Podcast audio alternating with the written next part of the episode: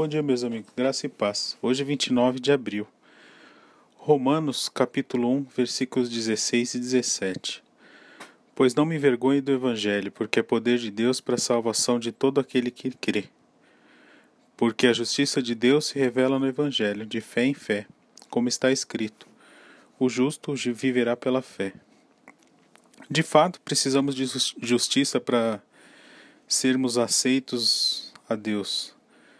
Mas o problema é que a gente não tem, o que a gente tem é pecado.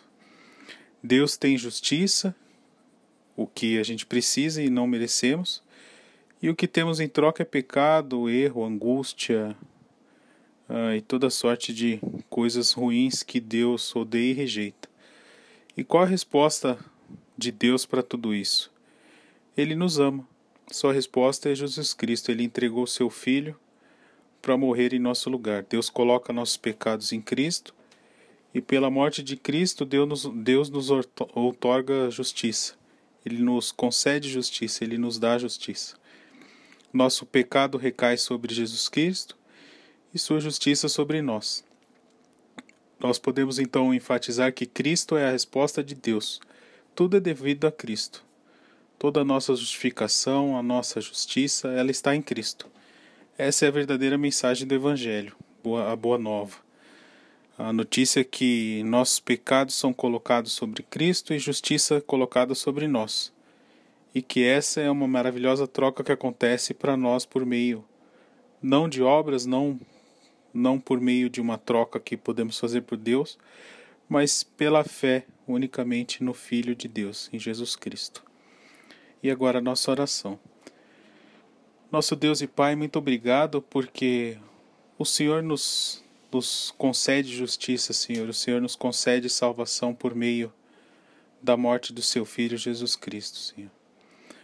Obrigado porque Ele nos remove o fardo de nossos pecados, Ele concede alegria, fortalece e nos concede salvação, Senhor. Obrigado pela recuperação que vemos acompanhando, Senhor, de várias pessoas. Lembramos do Diógenes, Gabanella, Marques, Carlos, do Vitão e de muitos outros, Senhor, que às vezes nem temos relato, mas sabemos que o Senhor está protegendo e trazendo cura em suas vidas. Lhe peço pela saúde de todos aqueles que estão entrando em prontidão hoje, Senhor. Que o Senhor os abençoe, os guarde, proteja durante todo o seu plantão, Senhor. Também traga bênção e paz a todos aqueles que estão saindo de serviço hoje, Senhor, e as famílias de todos esses homens, Senhor, que estão trabalhando, servindo a população. E agora encerramos com a oração que o Senhor nos ensinou. Pai nosso que estais no céu, santificado seja o vosso nome. Venha a nós o vosso reino, seja feita a vossa vontade aqui na terra como no céu.